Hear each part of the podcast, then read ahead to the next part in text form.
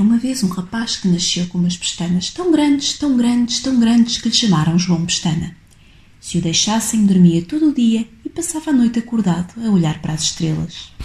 De manhã, a mãe zangava-se sempre com ele. João Pestana, João Pestana, acordas tarde toda a semana. Abana, abana essa pestana, senão eu chamo uma ratazana. Parecia que tinha as pestanas coladas e quando se levantava cheio de sono fazia tudo ao contrário. Lavava as mãos na sanita e fazia xixi no lavatório. Na escola, jogava a bola nas aulas e estudava no recreio. Quando cresceu, fez-se cozinheiro, mas punha açúcar nas batatas fritas e sal nos bolos. Foi logo despedido. Então resolveu ir para o pinhal onde podia ganhar a vida a apanhar pinhões. Aí ao menos ninguém o havia de criticar.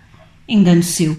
Ensonado, distraído com o canto dos pássaros e com a dança das borboletas, metia no saco os pinhões que encontrava à mistura com caganitas de coelho. Riam-se os pardais, as lebres, as raposas e as abelhas. Só o mocho ao anoitecer os conseguia calar.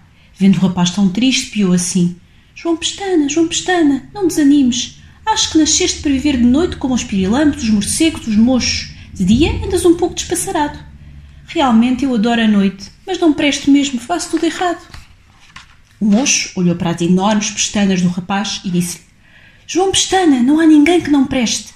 Tu é que ainda não descobriste aquilo de que és capaz. E se tens essas pestanas fantásticas, para alguma coisa te hão de servir. Para quê? Para quê? perguntou o rapaz. Para enxutar moscas? O mocho, sempre muito sério, riu-se. Podes ajudar as pessoas a adormecer. Como andas sempre a olhar para as estrelas, as tuas grandes pestanas estão cheias do pó das estrelas que chamam sono. Basta bater sete vezes as pestanas para que quem estiver por perto fique logo a dormir. Mas aos meninos pequenos, que são os mais resistentes, deves cantar também uma canção de embalar.